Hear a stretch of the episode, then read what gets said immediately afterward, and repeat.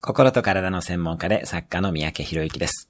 この番組では平日毎日1分の放送で人生を変えるヒントをお伝えしています。今日のテーマです。古い人脈か新しい人脈か。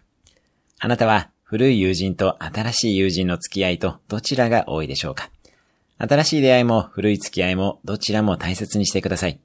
新しい出会いばかり大事にしている方は損得で人付き合いをしている可能性がありますし、古い付き合いばかりになる方はコンフォートゾーンに留まっている可能性があります。結局、本当に人との出会いを大切にできるかが重要です。私も先日、中学校1年生の時のクラスで同じ班だった男女6人を集めて食事会を企画しました。過去も未来も大切にして豊かな人生を歩みましょう。今日のおすすめ1分アクションです。近々会いたい古い友人、新しい友人の名前を一人ずつ挙げてみる。